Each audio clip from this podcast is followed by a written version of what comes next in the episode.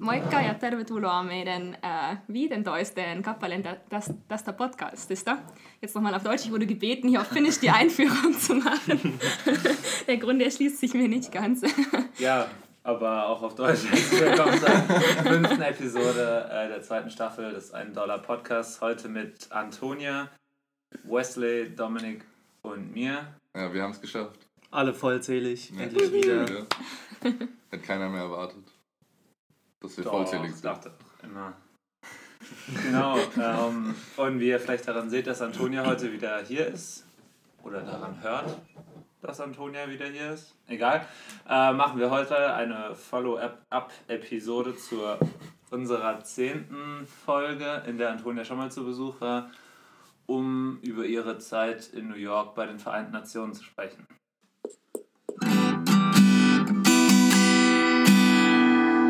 Dollar Podcast! Yeah! Genau, Antonia, du kannst vielleicht nochmal kurz wiederholen, wenn du magst, was du eigentlich gemacht hast. Was sind Jugenddelegierte und was machen Jugenddelegierte? Sehr gerne. Also Jugenddelegierte sind zwei Menschen aus Deutschland, die selbst auch jung sind, die die Jugend aus Deutschland bei den Vereinten Nationen vertreten, kurz zusammengefasst.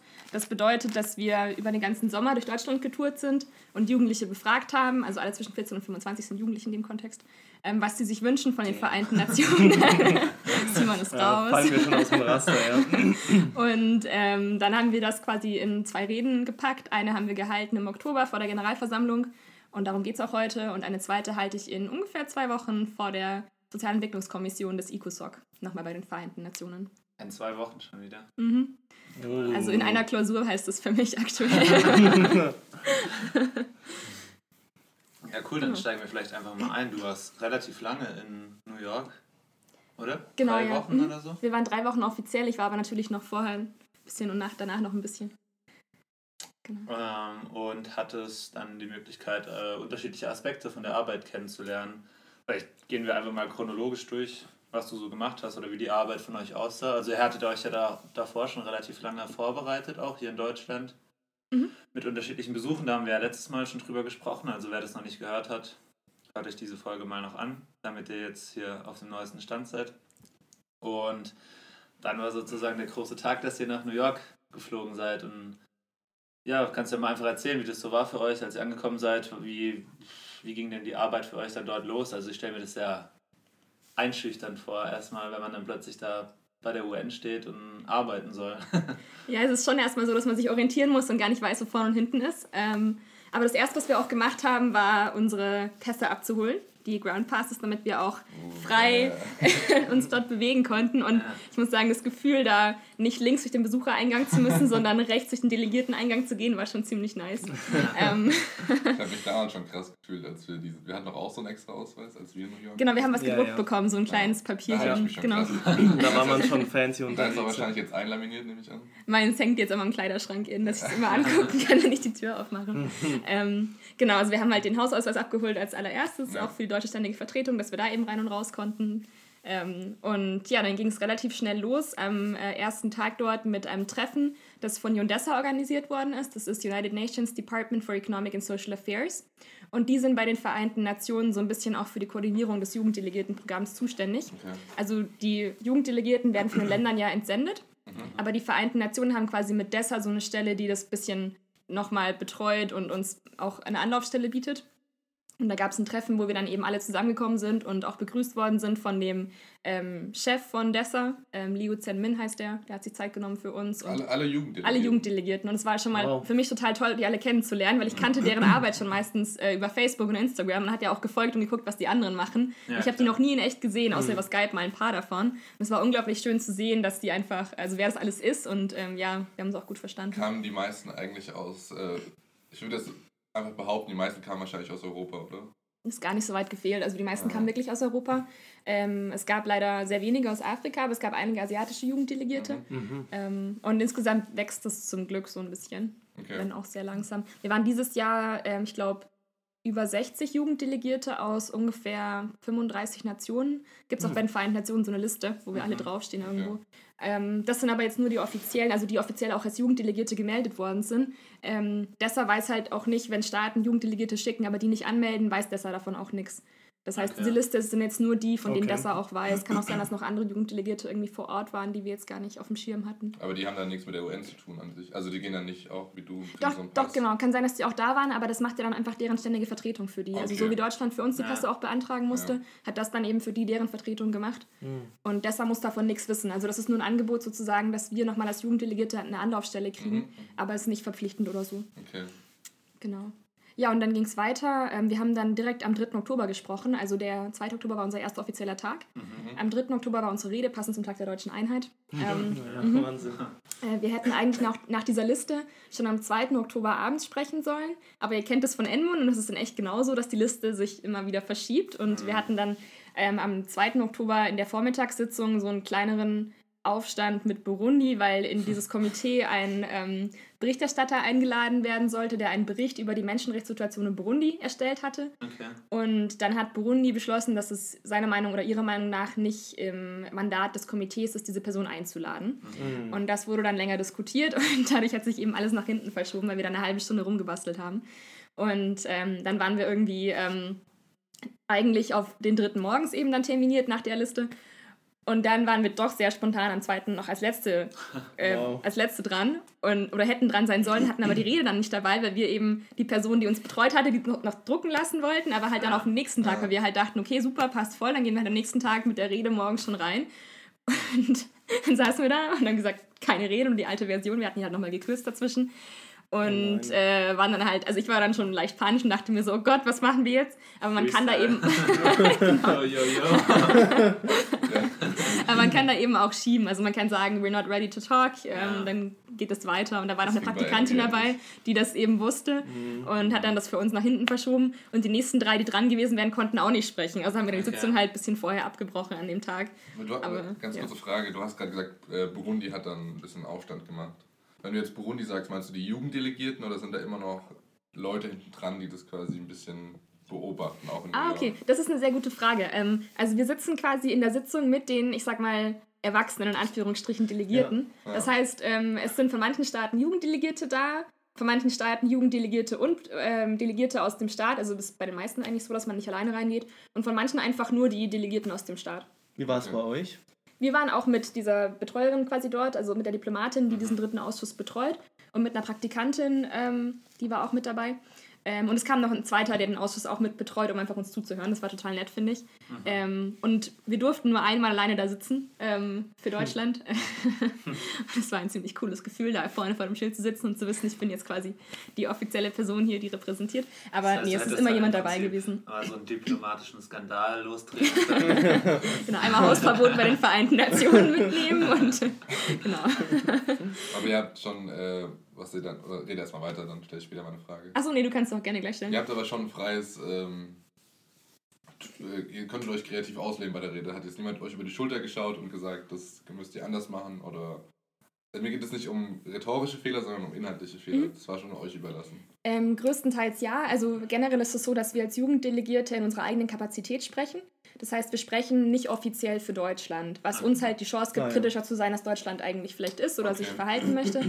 Ähm, trotzdem sitzen wir hinter dem Deutschlandschild. Das bedeutet für das deutsche Auswärtige Amt, dass die natürlich trotzdem wissen wollen, was wir da erzählen und trotzdem einmal drüber lesen möchten, dass wir da halt keine diplomatischen Fauxpas lostreten, die dann Ja, Folgen haben, weil wir natürlich trotzdem, wenn wir da sitzen, erstmal von außen wahrgenommen werden und vielleicht auch protokolliert werden als deutsche Ansicht oder Deutschland sagt. Ja. Und deswegen haben wir unsere Rede mal durchs Auswärtige Amt geschickt, einmal drei Tage bevor wir sie gehalten haben. Äh, und dann kam aber auch keine einzige Anmerkung zurück. Also es war dann auch Okay. uns freigestellt, das so zu halten. nee. genau, also ähm, es gab auch wohl Jahre, wo das deutlich stärker äh, korrigiert worden ist, auch mit mehr so rhetorischen Feinheiten noch. Ähm, wir hatten wohl dieses Jahr einfach eine Person, die der Meinung war, dass es unser Jahr ist und unser Programm ist, unsere Rede ist und dass wir uns da austoben können sollen. Was ich super gut fand, weil Ja, das wirklich ja, auch ja unsere Meinung Ja. ist und die Meinung der Jugendlichen in Deutschland. Aber ich fand es auch gut zu wissen, dass da jemand nochmal guckt, dass wir jetzt ähm, nicht sagen, was uns am Aber- Ende auf die Füße fällt oder so. Aber der Gedanke ist schon spannend, so ein bisschen gegen die Regeln zu verstoßen. Also das finde ich auch ein bisschen Ja. reizend, dann irgendwas zu sagen, was ich eigentlich nicht hätte sagen dürfen. Ich würde es nie machen, Ja. aber ich finde es trotzdem irgendwie... Versteht ihr, was ich meine? Ja, ja. Ja, total. Also Ja, das ist natürlich jetzt auch unsere erste Rede gewesen, jetzt mal rein taktisch, wenn man sowas machen wollen würde. Oh ja. Wir haben ja noch eine zweite. also, Wenn Das heißt, wir sind alle gespannt auf zwei ja, Ich will jetzt mal genau die Spannung erhöhen, dass alle unseren, unsere Rede dann live verfolgen über den UN-Web-TV-Livestream. So einen Mic-Drop machen oder irgendwas. oder, oder mach einen Shoutout für den Podcast. So. Die, letzten, die letzten fünf Sekunden, die du hast. Und dann ich halte so, noch so ein Schild von euch hoch. Wonderlaw Podcast is the best Podcast. und dann renne ich raus. Das wäre geil. Wir reden später mal drüber, wenn das Mikrofon aus ist. Jetzt können wir dir hier ein kleines Sümmchen von unseren Werbeeinnahmen anbieten. Von denen. Wäre kein Problem. Ja. Tremendously big Werbeeinnahmen. Ja. Dann ja. kam die Rede am nächsten Tag, schätze Genau, dann haben wir die Rede auch endlich gehalten. Und gab es irgendwie eine Art Feedback oder habt ihr ein Gefühl, wie es angekommen ist? Ähm, ja, es gab schon ein bisschen Feedback. Also zum einen dann direkt vor Ort eben von den anderen Jugenddelegierten und von Delegierten, die sie auch gehört hatten, die dann halt herkamen und meinten, hey, gute Rede, gut gemacht. Mhm. Ähm, das hat uns natürlich sehr gefreut, weil man da auch gesehen und mhm. gehört wird. Und dann aber auch aus Deutschland. Wir haben dann die Rede relativ schnell versucht hochzuladen und auch mit den mhm. ähm, Menschen, die wir quasi vertreten, zu teilen. Also über unsere Facebook-Seite und die Instagram-Seite, die wir auch gerne noch mit verlinken können bei der Gelegenheit vielleicht später. Natürlich. Genau. Ja. Und äh, da kam eigentlich auch relativ viel positives Feedback. Und das war auch einer der Beiträge, die am meisten Klicks erhalten haben. Also klar, cool. Video zieht immer, das ist der Klassiker bei Facebook, aber ja. ähm, wir hatten schon das Gefühl, dass wir da was gesagt haben, was ähm, gut ankam und was irgendwie mhm. Leuten das Gefühl gegeben hat, vertreten zu sein. Für alle, die jetzt die Rede nicht gesehen haben, kannst du ja vielleicht nochmal kurz zusammenfassen, so was eure Hauptpunkte waren, die ihr angesprochen habt? Ja, das ist ja gut. Ähm, wir haben tatsächlich uns ähm, auf Jugendpartizipation konzentriert als Thema und haben einfach versucht, argumentativ darzustellen, warum Jugend involviert werden muss. Und das hatten wir auch im letzten Podcast ein bisschen das Thema, dass wir einfach, ähm, einfach eine Gruppe von Menschen sind, die präsent sind und präsent sein sollen in der politischen Debatte, weil wir einfach auch ähm, im aktuellen Leben teilhaben und ja Perspektiven haben, die da oder Meinungen dazu haben. Ähm, und dann haben wir eben auch, ähm, also zum einen erklärt, warum wir das wichtig finden, dass wir einbezogen werden als junge Menschen und zum anderen aber auch nochmal erklärt, wie wir Jugendpartizipation uns wünschen würden. Also, dass nicht nur eine elitäre Gruppe von Menschen involviert wird, die halt super gute Sprachkenntnisse haben, vielleicht studiert haben, reiche Eltern haben oder so, sondern dass wirklich die ganze Bandbreite abgebildet wird. Also, dass wir genauso Menschen einbeziehen, die vielleicht leichte Sprache benötigen, um Sachverhalte zu verstehen oder verstehen zu können, die länger dafür brauchen, wie auch Menschen, die sich das einmal querlesen und dann sofort wissen, was drinsteht, ähm, zum Beispiel. Dass wir eben auch äh, Menschen auf dem Land einbeziehen, genauso wie in der Stadt, weil mhm. man hat ja in der Stadt doch mehr Möglichkeiten, sich Gehör zu verschaffen, als wenn ich irgendwo in meinem niederbayerischen Dorf sitze, wo einfach kein Bus hinfährt. Keine Ahnung, also da, wo ich herkomme, ist jetzt nicht Niederbayern, aber Oberbayern, ist es ungefähr so. Und das muss ja auch gehört werden und einbezogen ja. werden. Ja. Und so haben wir das dann ungefähr aufgebaut. Cool. Ich habe das äh, letzte Folge, also bei der, bei der letzten Folge, wo du hier warst, haben wir das, glaube ich, schon beredet. Ich frage jetzt trotzdem nochmal. Mhm. Habt ihr euch, haben die Jugenddelegationen sich untereinander auch abgestimmt über die Themen? Oder also hast mhm. du jetzt die Jugend der Welt quasi mitvertreten oder hauptsächlich die Jugend Deutschlands. Genau, ich hatte erzählt, dass wir versucht hatten, uns da abzustimmen, ne, inhaltlich. Ja. Ähm, wir hatten versucht, quasi einen Satz zu finden, den wir alle in die Rede einbauen wollen. Okay. Aber das war dann leider, hat sich dann verlaufen, weil dann einfach viele schon sehr früh eine Abgabefrist hatten von ihrem MFA mhm. vor Ort. Mhm. Und dann waren die quasi mit der Rede schon fertig und konnten die nicht mehr ändern, bis wir alle auf die Idee kamen, mal drüber nachzudenken, wie der Satz denn ausschauen könnte. Ja. Weil wir haben die Rede halt erst super spät geschrieben. Ja. Ähm, und dadurch war das dann halt vom Tisch leider. Okay, ja. ähm, aber ich denke, inhaltlich haben wir trotzdem in eine ähnliche Richtung alle geschlagen, weil wir einfach durch unsere Präsenz schon zeigen, dass wir einbezogen werden wollen. Mhm. Und das ist, glaube ich, so die Grundlage, auf der wir alle gearbeitet haben. Hast du, kannst du ein bisschen was darüber erzählen, was, um was in den anderen Reden vielleicht ging? Oder was ist dir. Oder gab es eine Rede, die dir besonders aufgefallen ist? Von also, anderen Jugenddelegierten? Also eine Rede, die ich super spannend fand, war die vom finnischen Jugenddelegierten passt jetzt auch gut zu unserem Einstieg heute. genau. Ähm, der hat über ähm, psychische Gesundheit gesprochen mhm. bei jungen Menschen und generell, generell. Weil er selbst auch, und damit geht er super offen um, was ich total cool finde, auch mal psychische Probleme hatte und dann gesagt hat, naja, das ist halt die Realität von vielen Menschen und mhm. in der aktuellen mhm. Gesellschaft eben auch was, was total oft vorkommt. Mhm. Und damit müssen wir uns irgendwie, damit müssen wir umgehen lernen, das müssen wir irgendwie verhindern lernen oder wir müssen einfach Möglichkeiten schaffen für diese Menschen. Das fand ich ultra gut. Und die Jugenddelegierten aus Suriname haben eine Rede gehalten, in der sie auch darauf eingegangen sind, wie es Menschen geht, die ohne Vater aufwachsen. Mhm. Ähm, oder mhm. wie vielleicht eine Vaterrolle ähm, ja. auf die Kinder Einfluss nimmt. Und das fand ich auch super spannend, weil es war ein Thema, über das ich mir nie Gedanken gemacht hatte vorher. Also wirklich nicht. Und das ja. fand ich wirklich spannend. Ja, das ist ein anderer Einblick mal. Ja. Und ähm, neben Reden halten, was, wie sah eure Arbeit dann weiter aus? Also wie ging es dann für dich weiter, beziehungsweise für euch? Ähm, genau, vielleicht habt ihr das Konzept der Side-Events schon mal gehört in dem Kontext. Ähm, bei den Vereinten Nationen gibt es eben viele Society-Events, ähm, die morgens, mittags, abends, wie auch immer stattfinden und nochmal mit NGOs in der Regel ähm, in die Debatte so ein bisschen Input geben wollen. Das sind dann eben Events, die NGOs ausrichten, teilweise auch Staaten ausrichten zu den Themen, die gerade verhandelt werden. Mhm. Und, also nur um genau. das nochmal, also sozusagen, ihr habt diese Veranstaltung, wo alle Reden gehalten werden zu einem übergeordneten Thema und diese zusätzlichen Veranstaltungen sind dann auch alle zu diesem Thema verwandt, also zu dem, über das ihr gesprochen habt und gliedern sich dann sozusagen an das Thema an, um so ein größeres Bild so zu ergeben. So ein bisschen, genau. Also du hast im Endeffekt ja die Sitzungen, wo halt ganz viele verschiedene Themen besprochen werden und dann eben außenrum diese ganzen Side-Events zu diesen ganzen Themen auch. Ja. Ähm, und auch zu anderen Themen, die dann in anderen Komitees gerade laufen. Also während das dritte Komitee, äh, also der dritte Ausschuss der Generalversammlung getagt hat, gab es ja auch sicher, genau, in dem ja. wir saßen, gab es auch Sicherheitsratsdebatten, gab es auch ECOSOC-Debatten und so. Also da gab es dann eine unglaubliche Bandbreite an solchen Veranstaltungen. Und da haben wir natürlich auch als Jugenddelegierte eine organisiert, ja, ähm, um eben ein bisschen Input nochmal zu geben. Als deutsche Jugend Als deutsche Jugenddelegierte mit den bulgarischen, rumänischen und luxemburgischen Jugenddelegierten zusammen. Wie kamen hm. die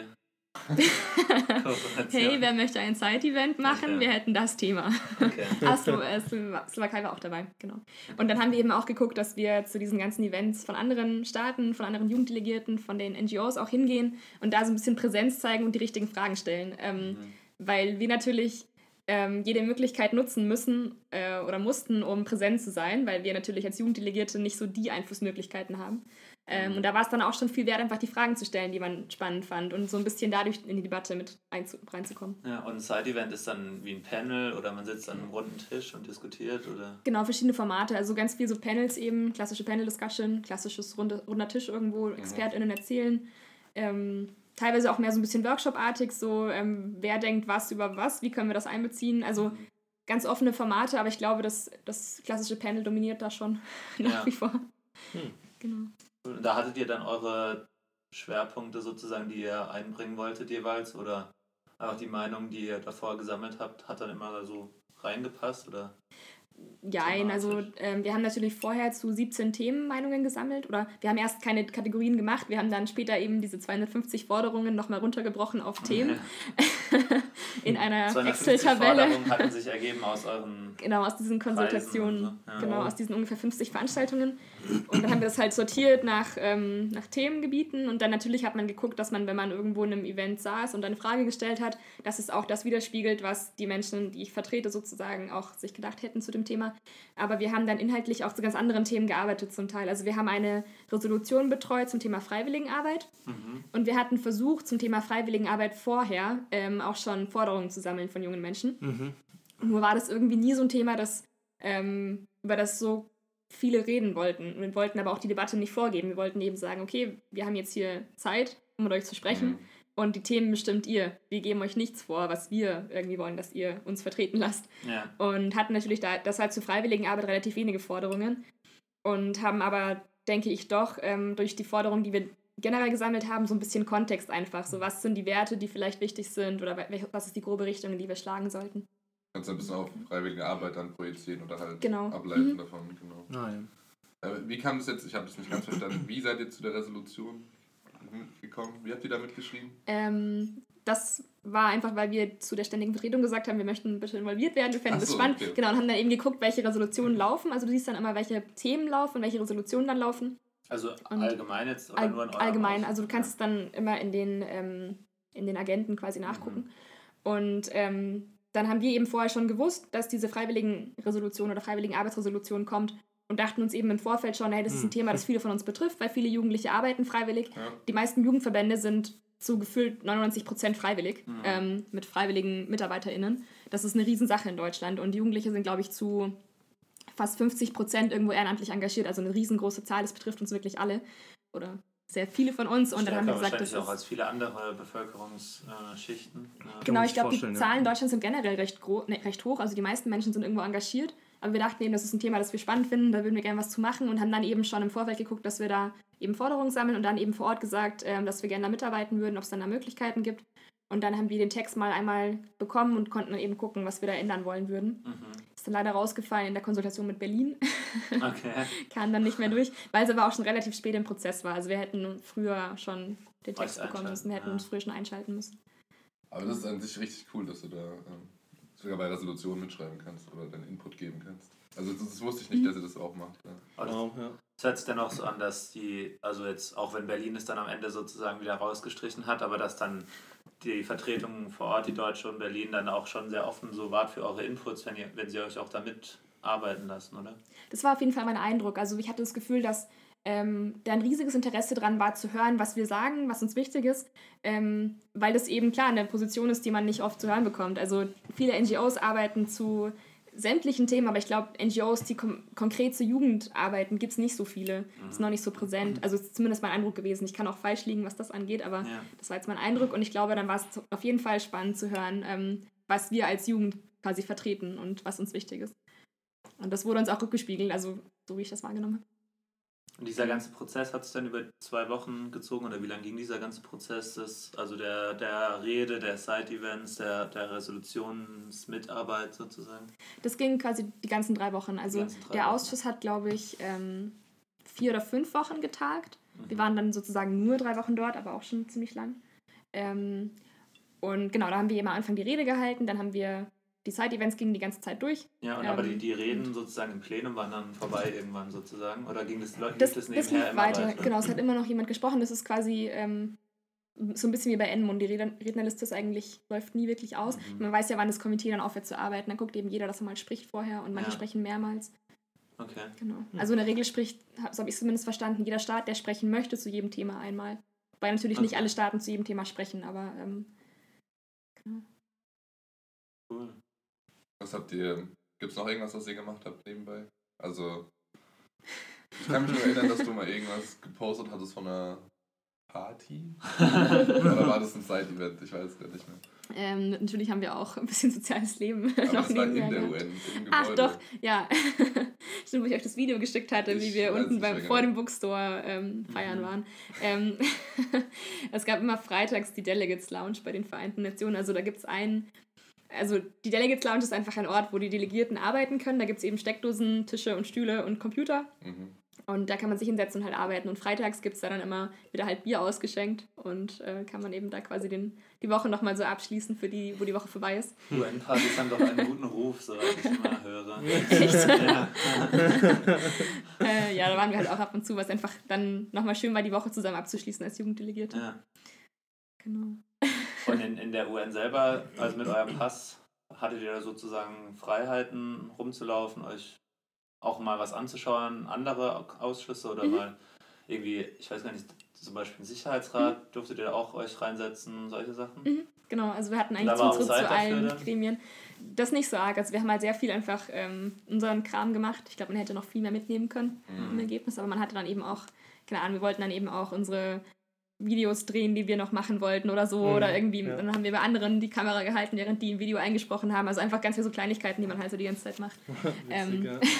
genau. Aber, Aber, man konnte eigentlich überall rein. Es gab nur manche Etagen, wo wir halt nicht rein können mit dem Pass, also die ganzen ähm, Secretary General Etage und so. Ja, gut. Ja, logisch. Was ich noch vergessen hatte zu erwähnen, ähm, was noch anstand, war natürlich Treffen mit UN-Entitäten und mit UN-Persönlichkeiten, also zum Beispiel Guterres haben wir auch getroffen. Mhm. Ähm, also auch für länger oder war das nur so ein Fototermin dann? Oder habt also erweiterter Fototermin. ähm, Antonio Guterres vergibt Termine ab 10 Minuten. Wir hatten okay. eine Viertelstunde, also wohl schon relativ viel ja. auf seiner, in seinem Schedule. Und ähm, wir durften auch mit ihm sprechen. Also wir hatten vorher die Möglichkeit bekommen, zwei Leute auszuwählen. Die haben wir dann gelost, die ihn ansprechen konnten, die eine Rede halten konnten, so eine kleine. Ja. Und dann hat er auch mit uns nochmal gesprochen. Also war eigentlich insofern schon, okay, schon für ihn Zeit schon ein größerer Termin, würde ich sagen. Kann man ja auch nicht erwarten, dass er sich da drei Stunden hinsetzt. Ja, ne? Also hat genug zu nee, tun, genau. vor allem in dem Zeitraum natürlich auch. Genau. Hat es wieder die gleiche, wer hat es organisiert gehabt, das Treffen? Auch Junessa, genau. Ja, genau. Mhm. Okay. genau. Junessa. Jundessa, also UN-Dessa. Okay. Und wir haben äh, auch den Unterausschuss Vereinte Nationen getroffen, noch aus dem Bundestag, Lukas und ich, als Jugenddelegierte. Okay. Mhm. Genau. Die waren auch zufällig gerade da. Und dann haben die uns noch mitgenommen äh, zu einem Treffen mit Fernanda Espinosa, mhm. ähm, die Präsidentin der Generalversammlung. Weil sie meinten, oh, die treffen wir gleich, wollt ihr mitkommen? Und wir so, äh, ja, auf jeden Fall. Dann wow. meinten sie, ja, jetzt lass mal testen, ob jeder mit reinkommt. Die seid ja nicht angemeldet. Aber es ging dann irgendwie und dann waren wir mit drin und dann hat das auch gepasst. cool.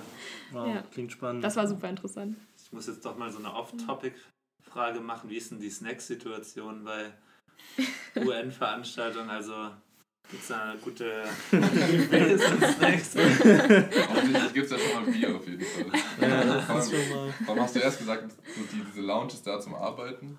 Und dann gibt es mal Bier. Das ist ganz Manche arbeiten ja besser mit Bier, habe ich gehört. Das musst du mir nicht sagen. das ist die einzige Art, wie USB arbeitet. Wenn ihr jetzt sehen könntet, was vor, vor uns hier steht. Ähm genau, also nee, Slack-Situation ist relativ plastiklastig immer noch. Mhm. Also es ist nicht nachhaltig. Ähm, aber sonst, also ja, gibt schon eigentlich bei diesen Events immer was zum Essen. Das ist auch was, wie du Leute anziehst. Also wenn du ein Event machst morgens um 8, hast du besser Frühstück. Ja, klar, ja. Ja, dass dieser hohe Plastikanteil bei der Snack-Situation herrscht, das, das, das hat mich schon immer verwundert. Und dass das immer noch so, wird das auch überhaupt so reflektiert da? Ich frage mich, dass vielleicht derjenige, der das für, für die Organisation, für die Logistik, was auch immer ähm, verantwortlich ist, das irgendwie gar nicht reflektiert. So hat man zumindest den Eindruck. Ich habe halt das Gefühl, dass es einfach der Einfluss der USA ist. Also jetzt ganz ja, blöd gesagt, aber ja. wenn die Vereinten Nationen in Finnland wären, sähe es anders aus. Oder in ja, Schweden äh, oder in Deutschland vielleicht sogar. Ähm, ich glaube, da kann man eben auch, also ich ich glaube, es ist unglaublich schwierig oder unverhältnismäßig schwierig, in den USA einen Caterer zu finden oder ja. ein, ein, eine Kette zu finden, die dich quasi beliefert, mhm. ähm, die nicht vor Ort zubereiten, die, die dich beliefert, aber halt ohne Plastik oder mit weniger Plastik. Wir wollten eigentlich als Jugenddelegierte einen offenen Brief schreiben äh, an die Vereinten Nationen eben gegen Plastik. Wir haben einen Hashtag kreiert, UN Plastic. Okay. Also auch an Plastik wäre ja eigentlich auch, also deplastifizieren, ah. wenn das mhm. funktioniert. Mhm. Ähm, aber haben das dann aus Zeitgründen irgendwie nicht mehr zu Ende bekommen. Ähm, ja. Schade. super schade. Wir hätten es super gerne gemacht, weil wir halt alle das Gefühl hatten, so, das ist so hypokritisch. Also man redet halt ja, über Nachhaltigkeit ja, vorne und hinten und überall, aber dann hast du halt diese ganzen Muffins in Plastikdosen oder so, die du eigentlich man noch auch einen SDG äh, hinzufügen. und weißt du, den gibt es ja schon. Also, und es gibt auch bei den Vereinten Nationen dann so jetzt so ähm, bei den Konferenzräumen unten gibt es so Tafeln, wo halt quasi draufsteht, ähm, how to be sustainable. Also oh, ja. ähm, nimm dir dein Essen lieber von zu Hause mit und kauf es nicht in Plastik und so. Das ist ja alles gut und schön, aber wenn du halt trotzdem dann vor Ort ähm, ja. nicht so viel Zeit hast, du bist ja auch irgendwie ein bisschen ja, im Stress, dann ist es ultra schwierig, nachhaltig zu leben, wenn du halt nur Sachen in Plastik kaufen kannst. Das ist auch völlig verständlich, ja.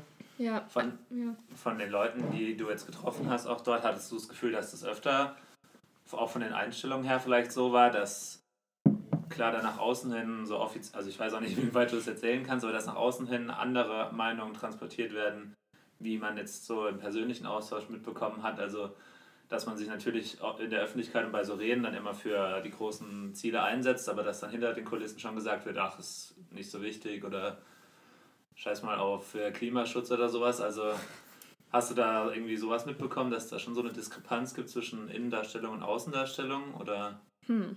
Natürlich jetzt auch schwierig zu beurteilen, weil ich glaube ich niemanden so gut kenne, dass ja. ich da drüber urteilen kann.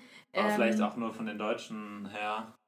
Also ich glaube schon, dass da viele Leute, also von allen Staaten, dass es die einfach, dass es Leute gibt, ähm, die nach außen Dinge vertreten oder vertreten müssen, die ihnen eigentlich nicht in den Kram passen. Also ich denke da jetzt zum Beispiel an Staaten, die offen gegen Homosexualität sprechen, hm. wo dann die Delegierten selbst vielleicht homosexuell sind. Mhm. Das wäre so das Beispiel, das mit Sicherheit oft vorkommt, weil, ähm, also es würde mich nicht wundern, wenn es das gäbe. Ja. Ähm, aber ich denke, das ist eben auch ein Stück weit vielleicht auch die Stärke der Vereinten Nationen, dass da eben die Meinung der einzelnen Person vielleicht gar nicht so viel zählt. Also dass du nicht die Möglichkeit hast, nur weil du jetzt ähm, vielleicht sehr restriktiv bist, das auch sofort nach außen zu tragen, sondern trotzdem mit deinem Staat abchecken musst und dein Staat trotzdem sagen kann, wir haben aber die Nachhaltigkeitsziele und ähm, wir möchten das auch umsetzen und ob du es gut findest oder nicht, ähm, wir sprechen jetzt so und wir handeln auch so, soweit mhm. wir das eben können. Also, ich weiß nicht, aber ich denke, klar gibt es da mit Sicherheit Leute, die ähm, Dinge vertreten oder vertreten müssen, die ihnen so nicht in den Kram passen. Mhm. War es bei dir auch so? Mm, nee, weil wir die Rede selbst geschrieben haben. aber die, die, die Inputs, die du bekommen hast von den Jugendlichen, gab es da auch heikle Sachen, wo du sagtest, okay, das haben jetzt so viele Leute gesagt, eigentlich müssen wir das mit reinnehmen, aber das kann ich. Ähm, tatsächlich nicht, nee. Also wir hatten natürlich auch so ein bisschen, glaube ich, eine Filterblase von Menschen, die einfach interessiert sind. Ähm, ja. Ja. Und haben natürlich auch versucht zu streuen, aber ich glaube, das Gros war schon, waren schon Gruppen von Leuten, die einfach generell mal so ein Grundinteresse haben an Politik und an Themen. Ähm, und dann waren eben auch viele, ähm, also nicht rechts der CDU. also gerade was Geflüchtete anging, war halt der Grundkonsens eigentlich bei den meisten, dass Geflüchtete natürlich aufgenommen werden müssen, dass man, dass Menschlichkeit unglaublich wichtig ist als Wert. Ähm, es gab mal eine Veranstaltung, wo vertreten worden ist, dass, ähm, also wo so ein bisschen argumentiert worden ist, ja, die Flüchtlinge müssen die Regeln nicht einhalten, wenn Flüchtlinge was klauen, werden die nicht verurteilt und wir schon. Und dann haben wir halt gefragt, ja, woher hast du die Info? Also ich fände es spannend zu hören, woher du die, also was deine Quelle ist. Und dann kamen sie, ja, das hat so ein YouTuber gesagt und dann haben wir halt schon gesagt, okay. Und dann haben wir halt, ähm, weil wir dachten, wir möchten das gerne auf ein, also auf etwas kondensieren, was wir am Ende auch mitnehmen können und vertreten können, hm. haben wir dann gefragt, naja, meinst du denn damit, dass alle die gleichen Regeln einhalten sollten? Weil, wir, weil das für uns, also ja. für mich klang das so, dass er halt möchte, dass die gleichen Regeln für alle gelten, egal wo du herkommst, egal wie lange du schon im ja. Land bist. Ja. Und das kann ich gut vertreten, weil das ist auch was, was mir entsprechen würde. Natürlich mhm. müssen alle die gleichen Regeln einhalten. Das ist natürlich ganz klar in einem Zusammenleben, dass die Regeln für alle gelten. Und das hat dann er auch so gesehen, die Person, die das vertreten hat, und hat dann gesagt, ja, das können wir gerne so aufschreiben. Mhm. Wenn du so ein Kompromiss, in Anführungszeichen Kompromiss findest, ist natürlich ideal dann. Genau, also wir wollten ihn, ihn auch eigentlich nicht, ähm, wir wollten ihn auch nicht einschränken. Er darf mhm. vertreten, was er vertreten möchte. Und wir hatten das Gefühl, dass das jetzt ähm, gegen die Werte von uns geht und auch gegen die Werte der Vereinten Nationen. Mhm. Und ähm, nachdem ja, also für mich war eigentlich relativ klar, was da so der Grundgedanke ist. Nur die Formulierung fand ich sehr schwierig. Ich wollte die nicht so aufnehmen. Und das war das einzige Mal, wo wir wirklich dann gesagt haben, hey, können wir das irgendwie vielleicht anders formulieren? Äh, meinst du vielleicht das und das? Und dann war das aber auch in Ordnung am Ende. Das ist ja auch im Prinzip so ist ein Symbolakt dafür, wie die Arbeit in der UN funktioniert. Also, dass du selbst als, also in Nordkorea und Deutschland irgendwie zusammen sprechen und zusammenarbeiten, obwohl die Positionen so grundverschieden sind, aber dass man trotzdem in Dialog tritt und jetzt nicht den anderen komplett ausschließt. Also von daher habt ihr da auch echt hier große Lektionen hier mitgenommen. Ähm, apropos, jetzt nach diesen drei oder vier Wochen dort und im Kontext, dass jetzt wieder, wieder ein Besuch ansteht, was habt ihr denn so gelernt, wie ihr euch vielleicht fürs nächste Mal besser vorbereiten könnt oder was ihr anders macht oder war alles schon super in eurer Arbeit jetzt? Ähm, Puh. Was nimmst du da denn mit für die ähm. nächsten paar Wochen dann? Puh, was nehme ich mit für die nächsten Wochen? Ähm, ich denke, dass ich ähm, jetzt noch besser verstanden habe oder überhaupt, also generell viel besser verstanden habe, ähm, wie dieses Zusammenspiel bei den Vereinten Nationen funktioniert, so als Zivilgesellschaft und als Vereinte Nationen und als Staaten. Ähm, weil wir sind ja im Endeffekt Zivilgesellschaft, mhm. so wie wir arbeiten. Ja. Und ich glaube, dass wir da noch deutlich mehr networken können und deutlich mehr auch so ein bisschen ähm, Präsenz zeigen können ähm, und für uns so ein bisschen Kontakte knüpfen können. Also für unser Programm, aber auch für unsere Anliegen. Ich glaube, da waren wir relativ zurückhaltend noch. Und eigentlich hat man aber jetzt viele Karten von Leuten und hat aber auch viele Internetseiten, wo man weiß, dass man nachgucken kann und kann einfach da aktiver werden oder auch aktiver in die Side-Events nochmal reingehen und mhm. nochmal aktiver äh, auch nachfragen, aktiver nochmal ähm, auf die Forderungen auch verweisen. Vielleicht, dass man halt sagt, hey, wir, wir sind übrigens Jugenddelegierte und wir sitzen hier nicht, weil wir praktisch sind, sondern wir sind wirklich Jugenddelegierte und haben Leute hinter uns stehen, wir haben die Forderungen, hier haben wir die mal ausgedruckt oder so. Oder dass man dann wirklich nochmal ähm, das Programm auch pusht und sich da auch offener legitimiert und sagt jetzt, also gut, wenn ihr uns zuhört, weil ihr hört damit 16 Millionen jungen Menschen zu in Deutschland und nicht mhm. nur uns. So ein bisschen. Also so sozusagen erstmal so ein bisschen die, die Schüchternheit ablegen und sagen, ja, genau. hey, wir stehen hier auch schon für, für viele Leute, wir haben hier auch eine Stimme, die wir durchsetzen können. Ich glaube, so kann man es gut zusammenfassen, weil wir halt, glaube ich, auch am Anfang so ein bisschen, also ich zumindest, für Lukas kann ich, glaube ich, nicht sprechen, aber ich selber war schon ein bisschen verloren am Anfang und wusste jetzt nicht, auf wen ich da wie zugehen kann, wie wir auch vielleicht angenommen werden, weil wir mhm. eben wussten, dass es manche Staaten gibt, die die erste Woche gar nicht da sind, wenn die Jugenddelegierten sprechen, weil die halt sagen, oh, uns nicht interessant. Ähm, und dann wusste man jetzt auch nicht so, wo kann man sich überall mit rein sneaken. Also ist man überall denn überhaupt gerne gesehen? Wie offen kann man auftreten? Wie sehr kann man auch mit vielleicht Hierarchien so ein bisschen brechen oder mit Strukturen ja. so ein bisschen brechen? Mhm. Weil mhm. Ich glaube, da muss man sehr dreist sein. Vielleicht, ja. Also Guterres meinte das auch. Er meinte zu uns, uh, you're here to shake the system. Okay. Und das ist natürlich schon eine Ansage. Ähm, aber auch cool. Ja. Super cool. Aber du musst ja auch immer gucken, wie weit wirst du noch ernst genommen. Wenn ich da jetzt mit Sneakern reinlaufe, weil ich es cool finde, das kann ich schon machen. Aber wäre ich genauso ernst genommen, wie wenn ich jetzt einfach seriös aussehe, also im Sinne von keine Sneaker anhabe, sondern halt andere Schuhe. Also mhm.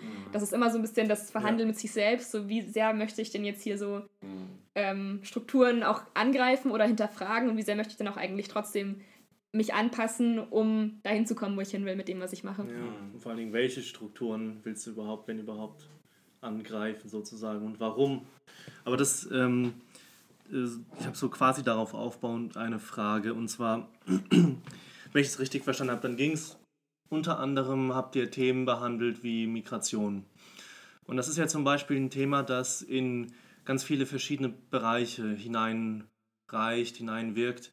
Ähm, nennen wir es mal, wie wir es wollen.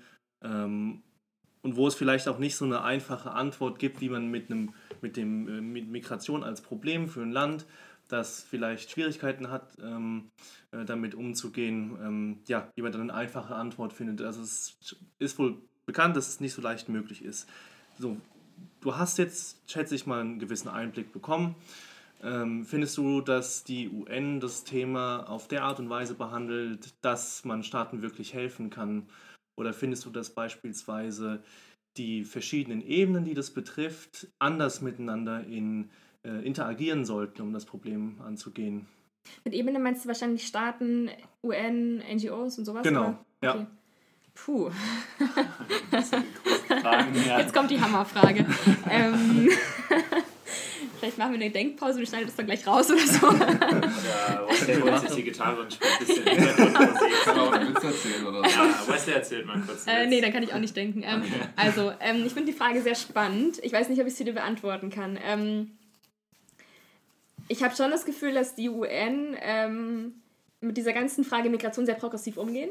Ähm, mhm. Ähm, es gab ja auch, jetzt habt ihr bestimmt Sicherheit mitbekommen, den Global Compact for Migration und for ähm, Refugees. Inwiefern ist das aber progressiv, um nur mal so zwischendurch zu fragen? Ich fand das progressiv, weil die Vereinten Nationen da halt auch sehr aktiv äh, mit dem Thema umgegangen sind und gesagt haben, wir machen jetzt den Global Compact, also natürlich mit den Staaten zusammen, aber halt ja. auch da dann mit ähm, diesen, die Entstehung verfolgt hat, mit darauf gedrängt hat, dass alle unterschreiben und da schon eine Position bezogen hat. Das fand ich auf eine Art progressiv, dass sie einfach okay. gesagt haben, wir haben, wir stehen dafür, ja. dass Migration wichtig ist und ist auch in vielen UN-Dokumenten erwähnt, dass Migration halt einfach mensch menschlich ist und ja. ähm, dazugehört und dass das gut ist, dass man migriert, dass es nichts Schlechtes ist. Ja. Und das fand ich schon progressiv. Ähm, was die Zusammenarbeit angeht zwischen einzelnen Ebenen, ähm, hm. ich habe das Gefühl, dass da vielleicht die Vereinten Nationen gar nicht so viel ausrichten können, weil natürlich die UN-Entitäten in sehr vielen Staaten aktiv sind, gerade UNHCR sind mhm. ja ähm, sehr präsent, UNICEF ja auch. Mhm. Aber wie die vor Ort arbeiten können, ist immer eine Frage dessen, wie der Staat sich auch verhält. Also ja. gibt es da Möglichkeiten für die NGO, frei zu arbeiten ähm, oder für die UN-Entität? Ähm, unterstützt man die auch, vielleicht auch finanziell, aber vor allem eben auch mit, mit Schutz, wenn es doch mal irgendwie einen Angriff gibt oder so. Ja. Ähm, wie sehr versucht man zu kooperieren in bestimmten Themen und ja. Aufgaben auch abzugeben oder abzunehmen? Ähm, und ich denke, dass da die Vereinten Nationen selbst das tun, was ihnen möglich ist, mit der Unterfinanzierung, die sie eben haben, gerade auch in dem Bereich, ähm, aber das, also ich, ich wüsste jetzt so spontan nicht, was die Vereinten Nationen daran verändern müssten an ihrer Herangehensweise. Das muss ja auch nicht sein. Läuft. Ja, genau. Das, das wäre ja so eine offene Frage. Also ja. es kann ja sein, dass es eigentlich mhm. so gut ist, dass es halt vielleicht begrenzt wird, wie du gesagt mhm. hast, durch die Handlungsoptionen, die die jeweiligen UN-Entitäten in den jeweiligen Nationalstaaten haben. Ähm, und wenn das so ist, ja. Ich weiß nicht, ob ich es überblicken kann, weil ich eben in dem Bereich äh, nicht wirklich so viel so aktiv war, aber ich das ist jetzt mein Eindruck, den ich hatte bisher. Ich denke auch, dass man gerade in dem Bereich jetzt Migration auch dann eben, wie ihr gesagt habt, die Restriktionen der, des Systems UN einfach auch sehen muss und sagen kann, es gibt äh, erstens ein begrenztes Budget, zweitens hat die UN nicht die, die Mittel, um jetzt einen Staat zu zwingen und zu sagen, hey, ihr nehmt jetzt die und die auf oder ihr macht das jetzt so und so mit eurer Migrationspolitik, sondern dass dann in diesem Politikfeld vielleicht viel mehr diese mhm. Vorbildfunktion oder diese mhm. auch Leitfunktion von der UN oder auch Vermittlungsfunktion im Vordergrund steht, dass man sagt, hey, wir haben hier Ideen, wie das auf, auf, dem, internationalen, in, in, auf dem internationalen System geregelt werden kann, damit es auch für alle irgendwie positiv ist und für alle irgendwie zum guten Ergebnis führt, also für die Länder und auch für die, für die einzelnen Menschen. Und dass man dann sozusagen hier eher diese Mittlerposition einnimmt und, und so Leitlinien vorgibt, wie es ablaufen kann und dann einen positiven Einfluss auf die Staaten ausübt, aber natürlich niemanden zwingen kann, irgendwie das ist, äh, was umzusetzen, außer ja, dann ja. vielleicht über auf, auf, auf den Longshot über internationalen Druck oder indem man andere Anreize setzt ähm, und dass man da eher hier so das zweite Ziel sozusagen der Leuchtturm in der Ferne ist, äh, wo, wo sich alles hinorientiert, aber jetzt keinen indirekten Einfluss nehmen kann und sagen kann, zack, hier, ja. nennt mal hier jetzt die und die auf oder sowas. Ähm, aber da ja eben genau in diese, dieses ferne Ziel und in diese Mittlerfunktion dann trotzdem eine wichtige Position einnimmt in, dem ganzen, in der ganzen Frage. Und eben immer zu zeigen, wir unterstützen euch. Also egal was passiert, wir haben das UNHCR, wir haben Entitäten, die da vor Ort euch unterstützen können ja. als Staat, wenn ihr ein Problem habt. Und ich glaube auch Ängste abbauen ist ein großer Punkt. Ich hatte das Gefühl, dass die Vereinten Nationen, also gerade die, hm. diese Frau, es gibt diese eine Beauftragte, ähm, die war auch sehr stark in den Medien, als der Global Compact verabschiedet worden ist. Ich habe ihren Namen jetzt vergessen. Mhm. Ähm, die immer wieder betont hat, ähm, warum es wichtig ist, warum es gut ist, warum es keine Gefahr darstellt, in irgendeiner Form diesen Compact zu verabschieden. Also die einfach versucht hat, Ängste abzubauen. Ich glaube, das ist auch ultra wichtig aktuell, dass man ja. eben Ängste der Bevölkerung genauso abbaut wie die der Regierungen so ein bisschen. Ja. ja. ja das ist ein wichtiger Punkt. Auch was äh, Simon gerade gesagt hat, ähm, das wird ja kritisiert, obwohl es ja eigentlich muss man sagen, haltlos ist, dass dieser UN Global Compact uns irgendwas aufzwingen soll, was ja mhm. überhaupt nicht der Fall ist, um das nochmal in aller Deutlichkeit ähm, zu erwähnen. Da sind ja Leute vor das Verfassungsgericht, Bundesverfassungsgericht mit Klagen gezogen gegen den UN Global Compact, die natürlich alle abgeschmettert wurden, weil es völlig haltlos war. Aber das zeigt schon so ein bisschen, was du gemeint hast, die Angst so ein bisschen in der die Bevölkerung, die durch sowas sagen wir mal, entstehen kann im, im schlimmsten Fall.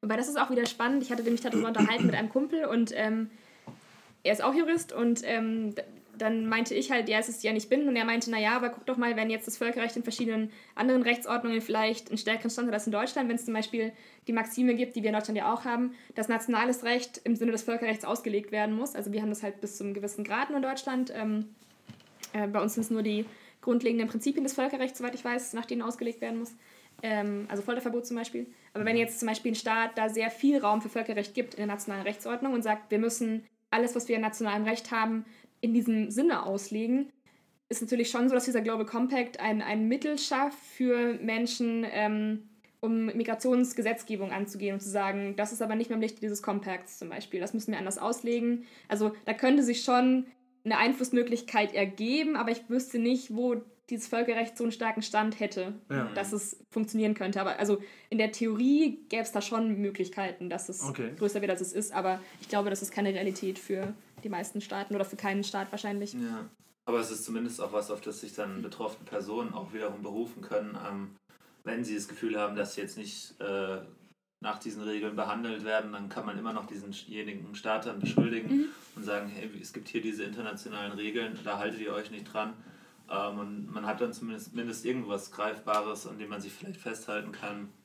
Von daher, genau, finde ich da schon auch die, den Einfluss der UN wichtig. Äh, unabhängig dann natürlich von der ganzen Arbeit, die der UNHCR oder UNICEF ja. dann, also ich meine, die machen ja schon so viel, dass gar nicht irgendwie gewertschätzt wird. Auch wenn man über die Arbeit der UN spricht, dann äh, geht es, finde ich, häufig auch ein bisschen unter. unter, unter. äh, genau, also da gibt es ja schon so viele positive ja. Dinge, die da rauskommen mit dem kleinen Budget, das sie eigentlich haben. Von daher. Ähm, ich fand es auch ähm, total spannend zu sehen, ähm, im Zuge dieser Compact-Diskussion, ähm, wie zum ersten Mal so ein bisschen verstanden worden ist von der, von der breiten Bevölkerung, das wusste ich vorher auch nicht so wirklich gut, ähm, dass, also wie diese General Assembly-Resolutionen eigentlich funktionieren, weil die sind ja alle nicht bindend.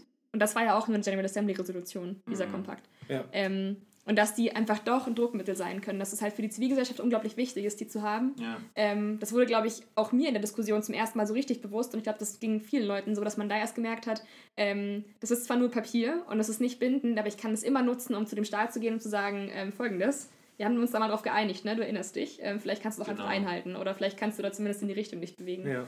Ähm, das ist schon eine, würde ich sagen, große Funktion und was, was auf jeden Fall diese, diese Klein-Kleinarbeit der NGOs befördert und unterstützt. Ja, ich denke auch.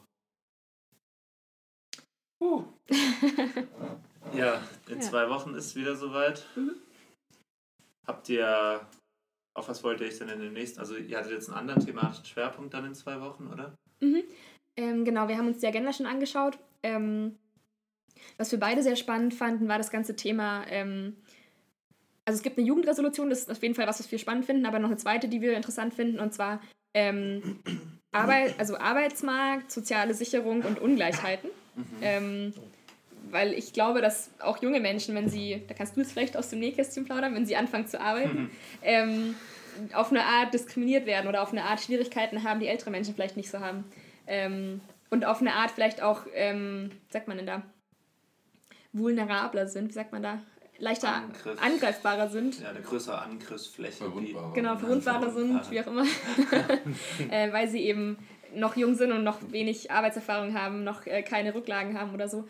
Ähm, Stichwort unbezahlte Praktika zum Beispiel ähm, haben wir alle bestimmt schon gemacht und Mhm. werden auch noch wahrscheinlich ein paar machen in meinem Fall. Ähm, das ist ja was, was eigentlich so nicht geht, dass du ein halbes Jahr irgendwo arbeitest und dafür kein Geld siehst und dadurch aber ja auch nicht zurücklegen kannst, nicht, dich nicht absichern kannst. Mhm. Wenn du dich selbst versichern musst, ähm, bist du ja dann auch in der Position, das irgendwo hernehmen zu müssen Ja. und weißt aber nicht woher. Also ähm, Das ist eigentlich auch ein ähnliches äh, Beispiel. Also ich weiß jetzt nicht genau, ob diese, also zum Beispiel jetzt mein jetziger Arbeitgeber verfolgt auch, ich weiß nicht, ob das auch von der UN ist, aber auch solche Richtlinien für den fairen Einsatz von Praktikanten und Praktikantinnen, ähm, dass man zum Beispiel nur Leute einstellt als Praktikanten, die deren, also die nicht länger als sechs Monate aus der Uni raus sind. Das heißt, dass man halt nicht jemanden, der seit zwei Jahren Abschluss hat, äh, dann nochmal ein Praktikum anbietet, um sozusagen eine billige Arbeitskraft zu Mhm. haben, dass man den Praktikanten halt irgendwie den Mindestlohn zahlt, ähm, dass man nach dem sechsmonatigen Praktikum äh, nicht ähm, nochmal ein Praktikum anbieten darf, außer nochmal im Ausland, aber nicht nochmal ein Inlandspraktikum, dass es keine so endlos Praktikantenschleifen gibt. Aber ich denke, das ist ähnlich wie jetzt bei Migration, dass man da auch so, so, so Richtlinien schon mal setzen kann, an die sich dann vielleicht nicht je, jedes Unternehmen hält, aber die dann trotzdem wieder so eine Vorbildfunktion haben und, und die für ein Unternehmen dann auch gut aussehen, wenn man sich jetzt auf die Fahne schreibt, so hey, wir behandeln die Praktikanten nach den, ich sage jetzt einfach mal UN-Richtlinien. ich glaube, du meinst Fair. die ILO-Richtlinien, oder? Ich glaube, die internationale. Arbeitsorganisation hat da so ein Papier mal irgendwann erarbeitet. Kann Also ich glaube, im genau. Zweifel ist das von denen. Aber das ist ja Genau. cool, dann spannend. Äh, Total. Wir haben euch. dazu auch gerade eine Online-Umfrage erstellt. Vielleicht kann ich sie Okay. nochmal anbringen. ja, du kannst auch mir gerne den Link geben, dann Super äh, gerne. pack ich den da rein. Genau, wo wir eben versuchen, nochmal Input zu bekommen zu genau diesem Thema, weil wir dazu eben relativ wenige Forderungen haben bisher. Und jetzt versuchen, einfach nochmal in die Breite zu gehen und zu streuen und Input zu bekommen. Dauert genau drei Minuten, diese Umfrage. Ich habe sie auch schon gemacht. Okay. Ähm, nicht so aufwendig und aber für uns wichtig zu wissen, was wir da eigentlich vertreten sollen Ja, zu dem Thema und auch für die Rede dann nochmal ins Input. das heißt wieder, ihr habt wieder eine Rede vor dem dritten Ausschuss dann, oder? Genau, diesmal vor der äh, Kommission für soziale Entwicklung des ICOSOC, Ja. also Wirtschafts- und Sozialrat. Ähm, der tagt jetzt für zwei Wochen. Mhm. Die tagt jetzt für zwei Wochen, die Kommission. Ähm, Der Ausschuss. genau, der, die Kommission. Und da haben wir eben auch wieder eine Rede. Genau. Die kann man auch wieder online verfolgen, nehme ich an. Richtig, genau. Für alle, die zuhören. Das wird Genau. dann sein im. Wahrscheinlich am 11. Februar. Ähm, Boah, ist ja schon bald. ist schon ziemlich bald. Heute ist der, was haben wir denn heute? Das ist der Heute ist irgendwas mit Januar. 27. Genau. Ein bisschen raus, was Datum angeht. Am 11. Februar, genau, wahrscheinlich tippen wir nach der Agenda, die wir aktuell ähm, sehen. Und dann ähm, über UN Livestream verfolgbar. Mhm, Link gibt es über unsere Facebook-Seite. genau. Folgt uns auf Facebook, Facebook, wenn ihr es nicht eh schon tut. Ja. Genau. Ähm, willst du noch irgendwie ein Fazit ziehen, so, was du, jetzt, was du mitgenommen hast aus deiner Zeit bis jetzt? Ähm, vorne oder was du anderen Leuten mitgeben würdest, wenn es um die UN geht? Irgendwas ist ja so. Fazit über die UN. Oder allgemein. Äh, oder also- allgemein. Persönliches Fazit für dich erstmal vielleicht und dann. Also ich glaube, ein Thema, das mir über das Jahr extrem wichtig geworden ist, das hatten wir aber auch im letzten Podcast, glaube ich, schon angesprochen, ist dieses ähm, Thema, dass man, dass viele Menschen sich nicht trauen, ihre Meinung einzubringen. Junge Menschen eingeschlossen. Viele junge Menschen, glaube ich, haben das Problem.